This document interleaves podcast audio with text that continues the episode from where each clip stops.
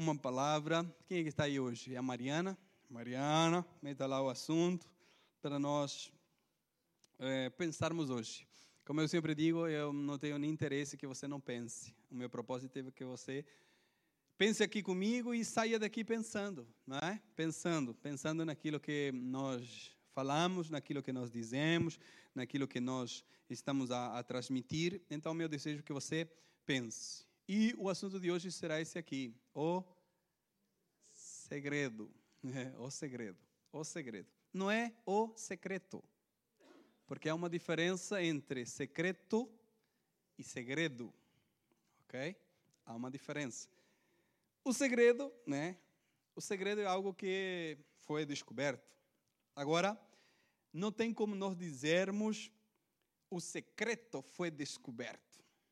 Ok? Nós poderíamos dizer a informação secreta foi descoberta. Ok? Por quê? A diferença está na estrutura. Secreto é adjetivo, segredo é substantivo. Vou te contar o segredo. Tenho algo secreto para te contar. Entenderam a diferença? Então eu quero falar sobre segredo. E eu quero ler um texto ali, Mariana, por favor. 2 Coríntios, capítulo de número 12. Nós vamos falar sobre segredo. 2 Coríntios, capítulo de número 12. Quero ler alguns versículos com vocês para nós conversarmos sobre isso nesta manhã. É verdade que não convém gloriar-me, mas passarei as visões e revelações do Senhor. Conheço um homem em Cristo que há 14 anos, se no corpo, não sei se fora do corpo, não sei, Deus o sabe, foi arrebatado ao terceiro céu. E sei que o tal homem, se no corpo, se fora do corpo, não sei, Deus o sabe, foi arrebatado ao paraíso e ouviu palavras inefáveis que ao homem não é lícito falar. De alguém assim me gloriarei eu, mas de mim mesmo não me gloriarei, senão nas minhas fraquezas. Porque se quiser gloriar-me, não serei nécio, porque direi a verdade, mas deixo isto para que ninguém cuide de mim mais do que me vê ou de mim ouve, e para que não me exaltasse pela excelência das revelações, foi-me dado um espinho na carne, a saber, o mensageiro de Satanás para me esbofetear, a fim de não me exaltar. Acerca do qual orei, três vezes orei ao Senhor para que se desviasse de mim. E disse-me: A minha graça te basta, porque o meu poder se aperfeiçoa na fraqueza. De boa vontade, depois, me gloriarei nas minhas fraquezas, para que me habite o poder de Cristo. Por isso sinto prazer nas fraquezas, nas injúrias, nas necessidades, nas perseguições, nas angústias, por amor de Cristo. Porque quando estou fraco, então sou forte. Amém? Todos nós, todos nós temos segredos. Né? Todos nós temos algum tipo de segredo. Alguém alguma vez já te confiou um então nós somos portadores de segredos. Nós carregamos os nossos segredos e nós carregamos os segredos de outras pessoas também conosco. É mal quando alguém te diz: Olha, isso aqui é um segredo, não conte para ninguém. Amanhã até o jornal está falando. Isso é mal, não é? Porque a pessoa confiou-te algo para guardar né? porque a gente que não consegue guardar o segredo. Já, já conhece alguém? Aqui não, mas em outros planetas tem. Não conseguem guardar o segredo. E eu muitas vezes, como já conheço algumas pessoas, eu já conto porque eu sei que ela vai contar. Mas para que ela conte, eu digo assim: olha, é um segredo, tá? Cuidado. E eu sei que vai contar, então. Né? Então, Paulo vai, vai contar, vai começar a escrever. Coloca lá, por favor, Mariana, em, em no versículo. Nós vamos versículo a versículo hoje. É, Paulo vai começar a contar um segredo que foi guardado por 14 anos. 14 anos não é assim muito tempo, porque eu já ouvi pessoas a me contarem segredos de mais de 70 anos guardados. Estão a perceber? Então, 14 anos não é muita coisa assim, no meu caso, que já ouvi segredos de mais de 70 anos. A pessoa disse, pastor, vem cá, que eu quero te contar um segredo. Não consigo mais guardá-lo, não consigo mais segurá-lo e eu preciso lhe contar. Então, quando aconteceu isso? Ixi, aquela era da idade da. Né? O Cabral era pequeno ainda. Né? Então, 14 anos, Paulo vai começar a, a contar né, o seu segredo, as suas, é, a sua revelação, as visões que ele teve, não é? Verso de número 12, é, capítulo 2, 12, 2 Coríntios capítulo 12, verso 1 diz: Em verdade que não convém gloriar-me, passarei as visões, passarei a contar as visões e as revelações que ele teve. E aqui nós vamos parar no momento porque ele diz: Passaria a contar as visões e as revelações. E há uma diferença entre visões e revelações, ok? É, a visão é a ação ou o ato de você ver alguma coisa. Essa é a visão. A visão pode ser acordada ou dormindo, ok?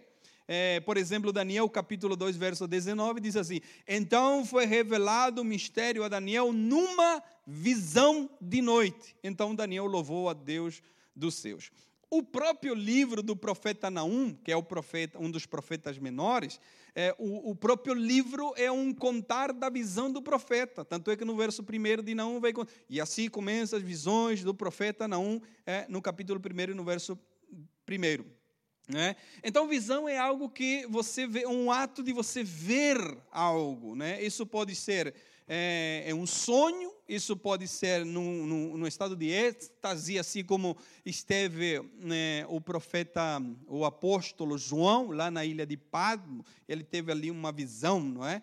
é e a revelação é desvelar aquilo que estava encoberto. Essa é a, a, a, revelação, algo que está encoberto, então agora vai ser trazido à luz, não é? Antes não estava muito claro, mas agora então você é, recebeu essa visão e você então também pode receber essa revelação, né?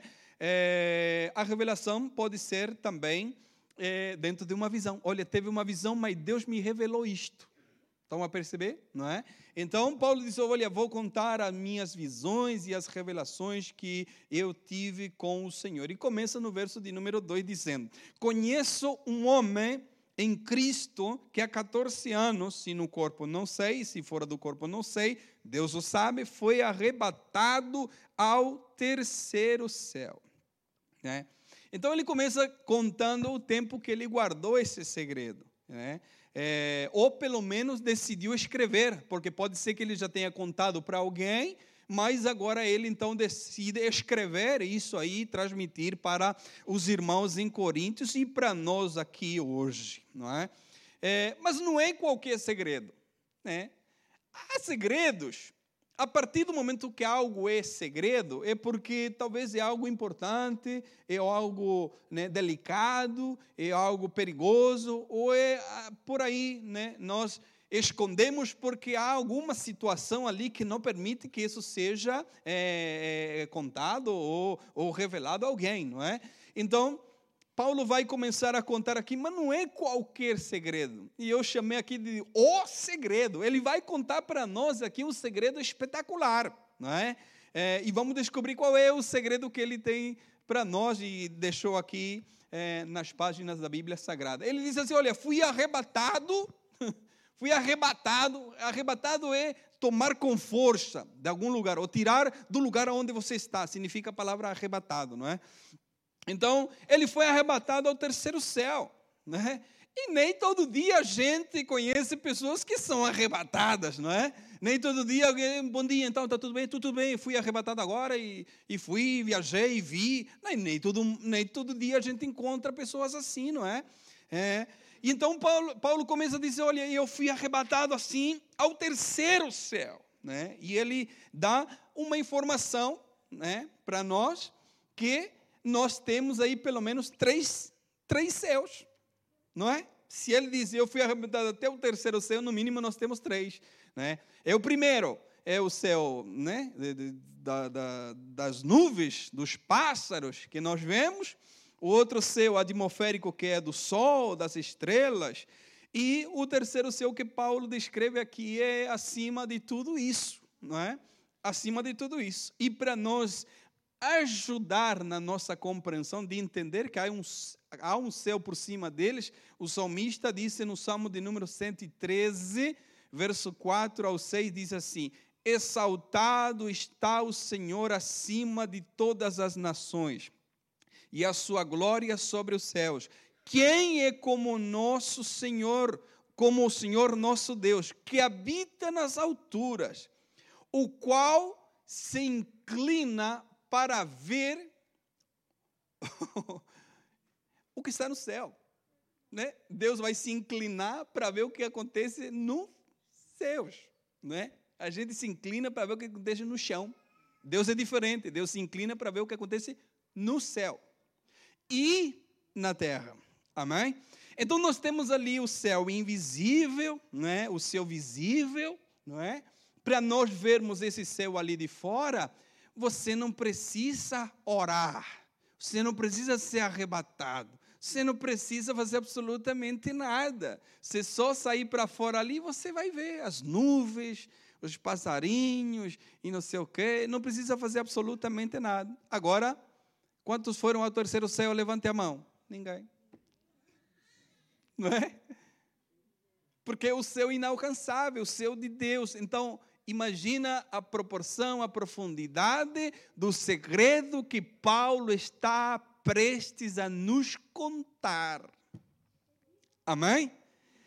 Verso 3 disse, de 2 Coríntios 12: Eu sei que o tal homem, se no corpo, se fora do corpo, não sei, Deus o sabe, foi arrebatado ao paraíso e ouviu palavras inefáveis que ao homem não é lícito falar. Irmão, que segredo. Não é? Que segredo. Não é? Que experiência sobrenatural. Com certeza você já teve alguma experiência sobrenatural na tua vida, com certeza, não é? E Paulo vai começar a contar aqui porque talvez achou a oportunidade certa, o momento certo de poder expor isso aqui não é? E expor aos irmãos de Corinto, disse: Olha, fui arrebatado, e, mas eu não sei se foi no corpo, se foi na carne, não sei, Deus o sabe, mas eu sei que fui até o terceiro céu, fui, fui ao paraíso. E quando ele escreve ali, fui ao paraíso, diz: Epa! Sabe quem, quem ele encontrou lá no paraíso, mas ele não contou? O ladrão. O ladrão da cruz. Né?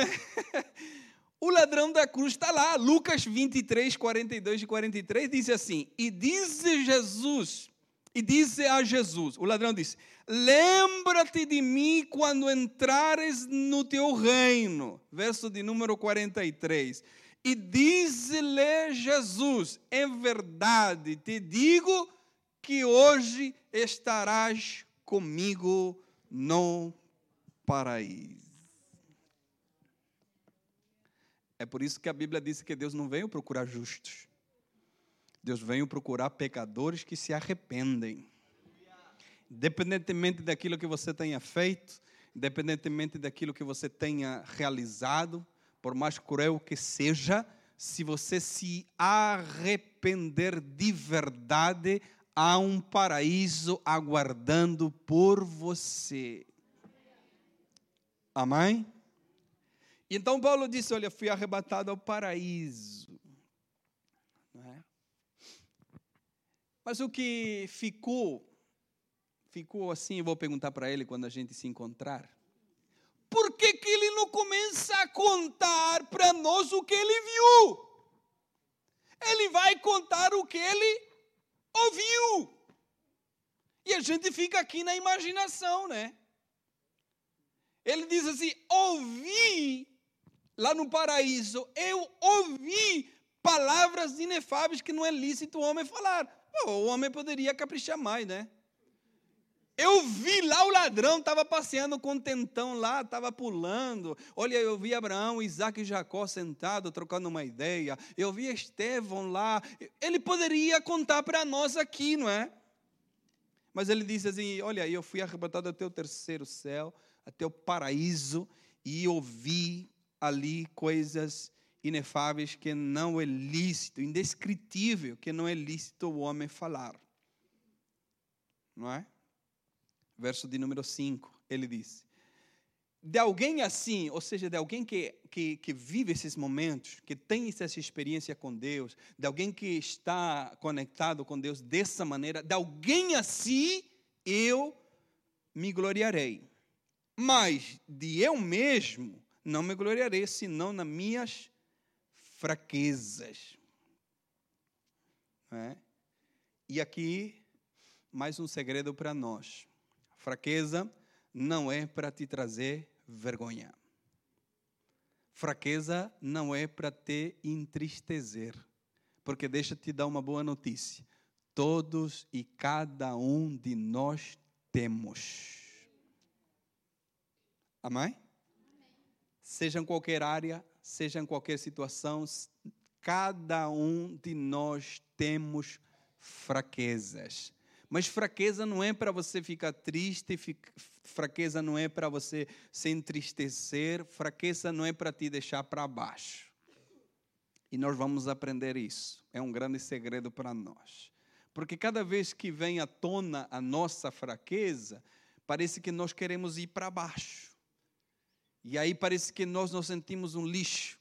Parece que nós somos os piores do planeta. Não, não, não, não. É nas fraquezas que Deus trabalha na tua vida.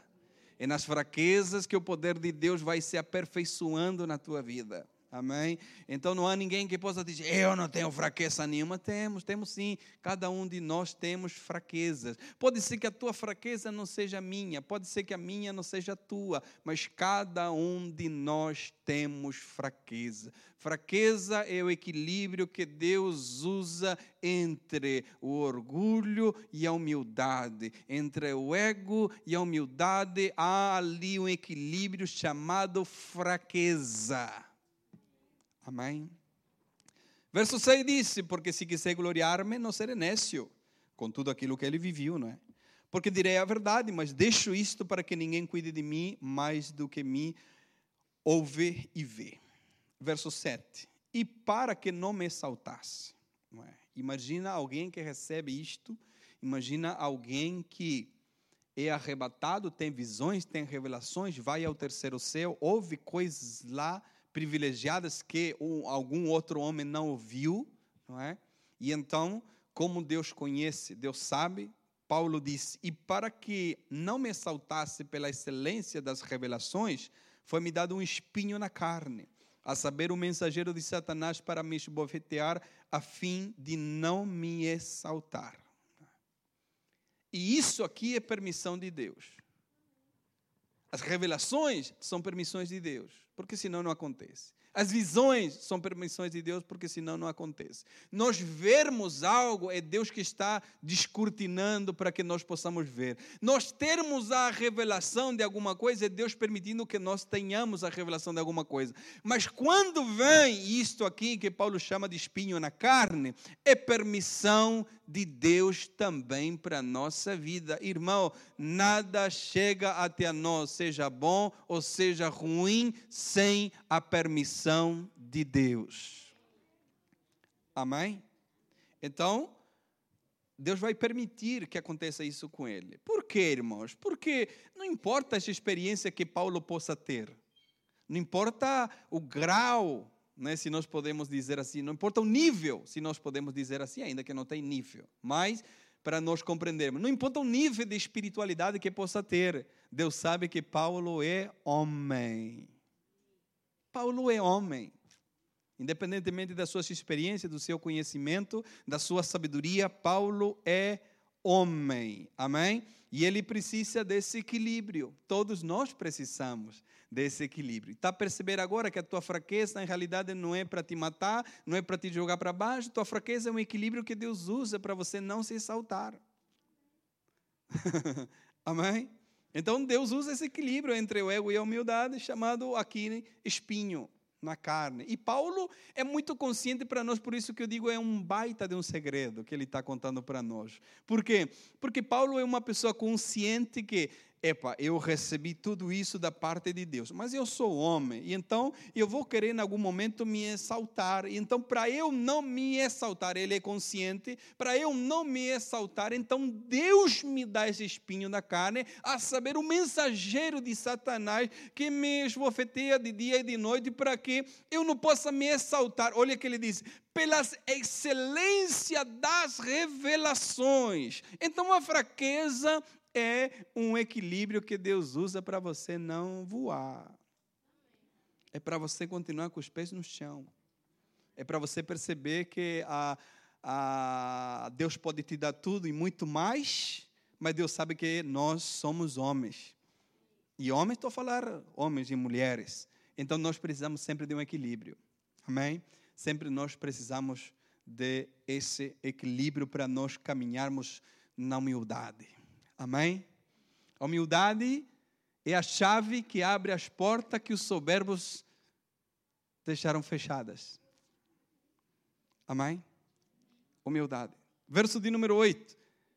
Paulo disse: acerca do qual três vezes orei ao Senhor para que se desviasse de mim. É? E com certeza você já fez isso. É? Alguma coisa que está te incomodar, alguma coisa que te incomoda, anos, pós ano, você diz: o Senhor não tira, o Senhor não arranca, mas o Senhor não quer tirar, o Senhor não quer arrancar. E Paulo diz: Olha, eu orei três vezes ao Senhor para que ele desviasse de mim e esse espinho pudesse cair na vida de outra pessoa. né? E ele faz intento né, de se livrar disso, de se aliviar disso. Né? Mas o que ele não sabe é que Deus usa isso para manter ele firme na sua presença. Para deixar ele mais atento, mais focado no propósito que Deus tem na sua vida. E muitas vezes é através disso que nós estamos firmes. Eu fartei-me de contar isso para os irmãos um casal novo vier e diz, pastor, ore por mim, porque eu preciso de um trabalho. E nós oramos e ele arranjou um trabalho. Estava tudo feliz, né? Mas antes, ele apanhava o, o autocarro, ia para a igreja, apanhava o autocarro, voltava para casa, mas começou a trabalhar e ele teve condições de comprar um carro. Ainda bem que tirei uma foto com ele, porque nunca mais vi ele.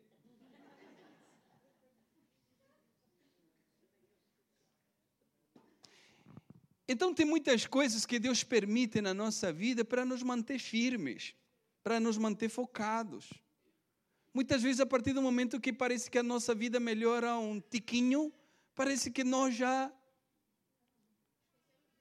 esquecemos, não é?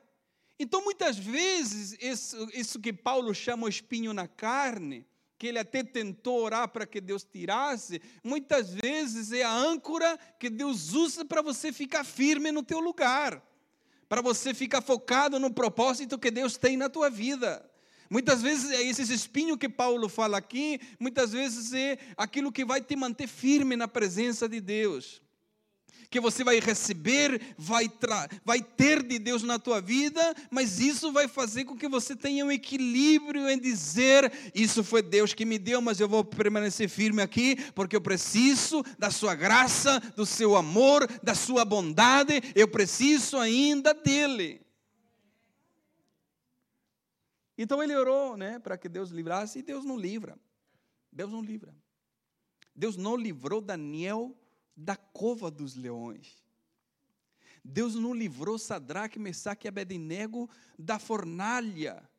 Deus não livrou José do buraco, da cárcere, da prisão, de ser escravo. Deus não livrou nenhum deles das provações. Agora, Deus, em cada uma dessas provações, Deus fortaleceu as suas vidas. Deus deu capacidade de suportar cada provação que eles atravessaram e no final eles continuavam firmes, adorando e glorificando a Deus. Esse é o propósito de nós suportarmos o que Paulo chama espinho na carne. Amém? E então vem a resposta de Deus, não era a que Paulo esperava, né? E não é muitas vezes aquilo que nós esperamos. Deus, eu estou com um problema, resolva agora. E aí Deus te diz assim: você vai continuar com o teu problema. Oh, Deus, não é?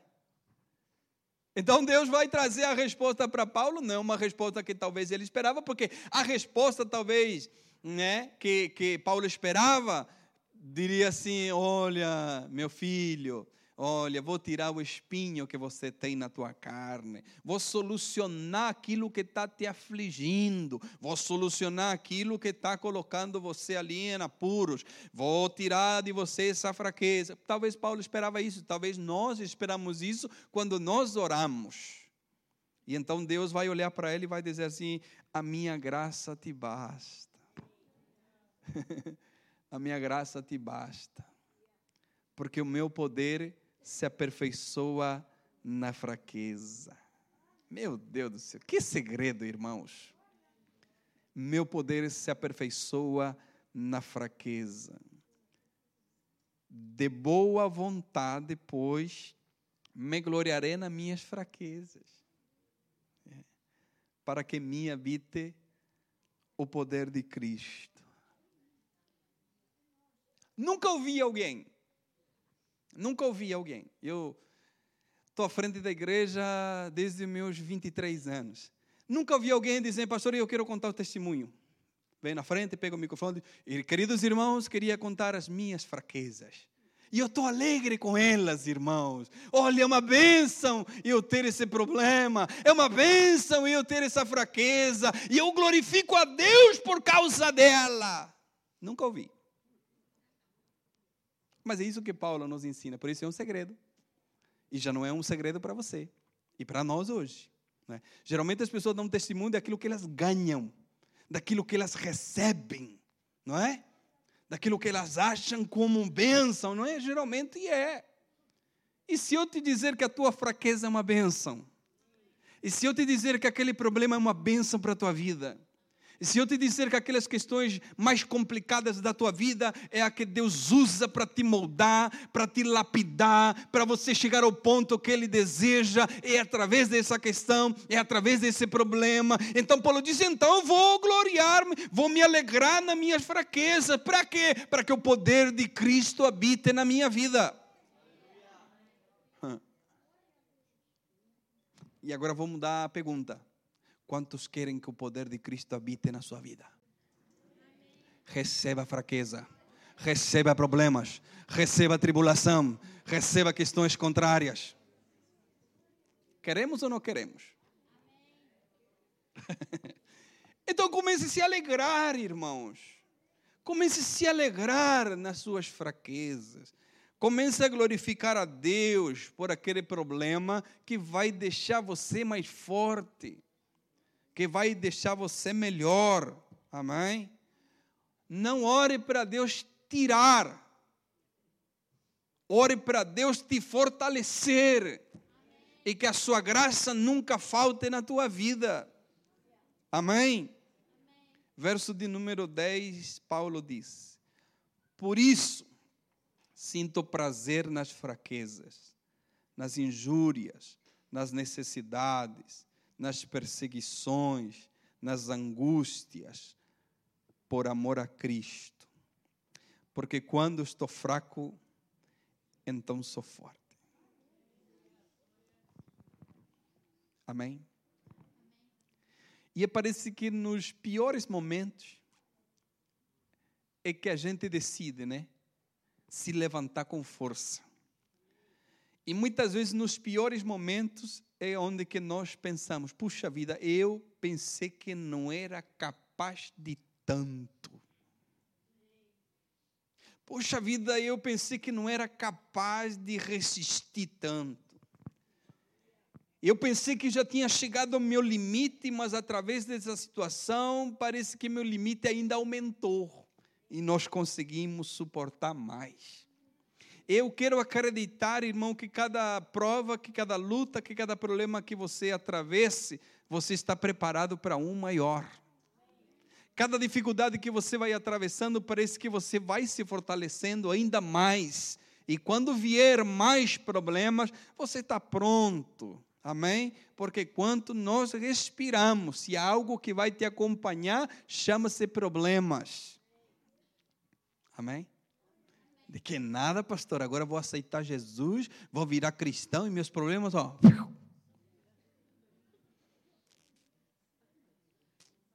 Só que não. Né? E agora que Cristo vai te fortalecer. Agora que você vai compreender a graça de Deus na tua vida. Agora que toda a sabedoria e conhecimento do Senhor recai sobre a tua vida e você tem essa capacidade para resolver as questões mais difíceis, para você atravessar isso e glorificar o nome do Senhor ainda e se alegrar. Amém? Quando começam os problemas, as dificuldades, a gente fica assim apreensivo, não é? Como é que nós vamos fazer para solucionar isso?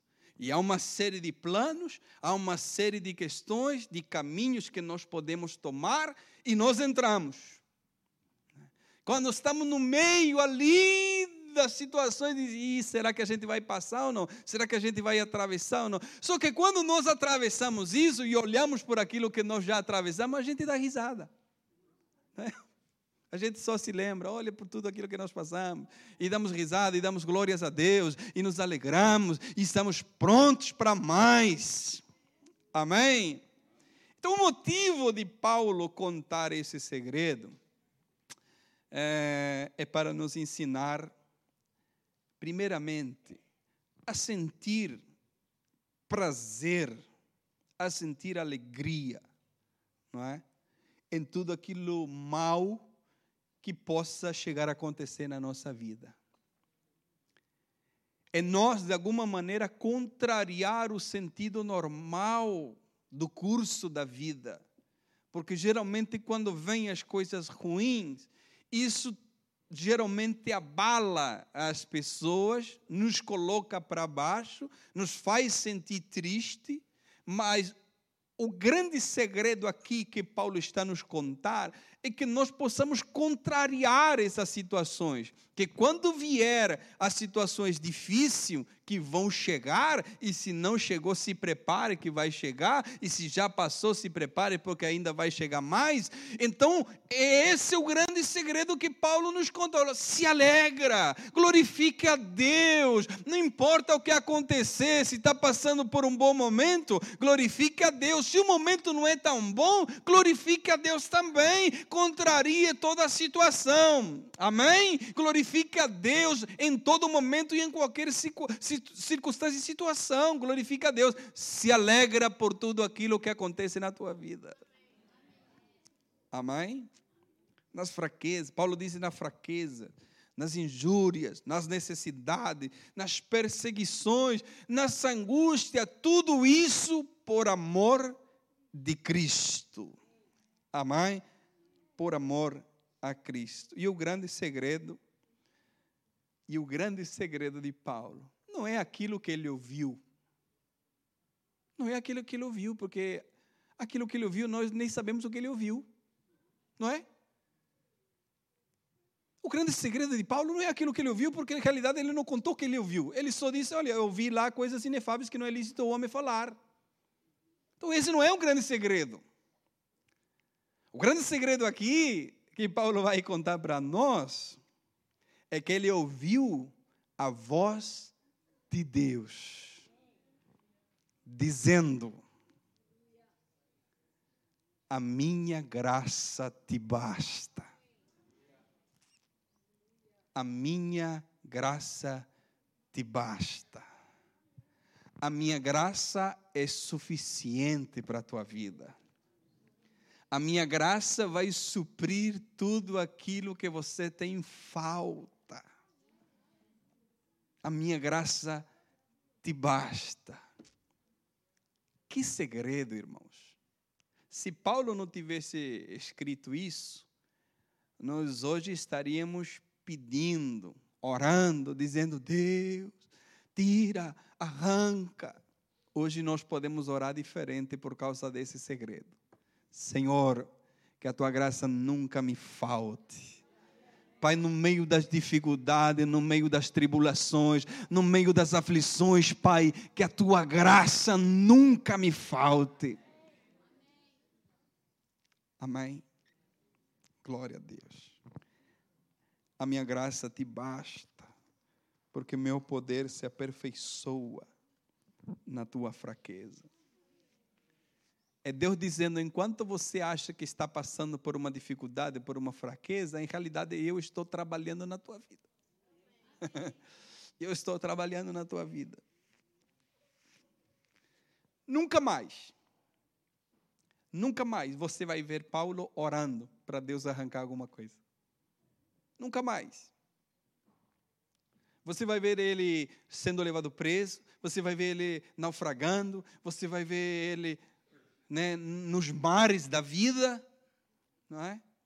E nunca ele vai dizer. Lembra quando mordeu uma serpente no braço? Deus, arranca o veneno, pai. Não, se a graça de Deus já está com ele. E tchau. Quando você compreende, irmão, essa profundidade que a graça de Deus está na tua vida, irmãos, você só vai orar dizendo, Deus, que tua graça nunca me falte, Pai. Porque com a tua graça, Pai, eu passo qualquer coisa, suporto qualquer coisa, vou a qualquer lugar, Pai. Se tua graça está comigo, Senhor, isso me basta. Amém. Vamos se colocar de pé. Vamos orar. Vamos agradecer a Deus. E que a graça do Senhor esteja sempre com vocês. Amém. Quando Paulo vai orar, quando Paulo vai dar, nós temos duas bênçãos, no Antigo Testamento e no Novo Testamento, não é? No Antigo Testamento chama-se a bênção sacerdotal, não é? Que o Senhor te abençoe, te guarde, que o Senhor resplandeça a sua luz sobre o seu rosto, não é? Te dê a paz é a bênção que os sacerdotes impartiam ao povo que ali estava. Mas quando nós vamos ao Novo Testamento, nós temos aí a bênção apostólica, ou chamada, conhecida como a bênção apostólica, não é? E Paulo vai orar dizendo que o amor de Deus, a graça do nosso Senhor Jesus Cristo, a mais doce consolação do Espírito, Espírito Santo estejam com todos vocês, desde agora e para sempre. Amém.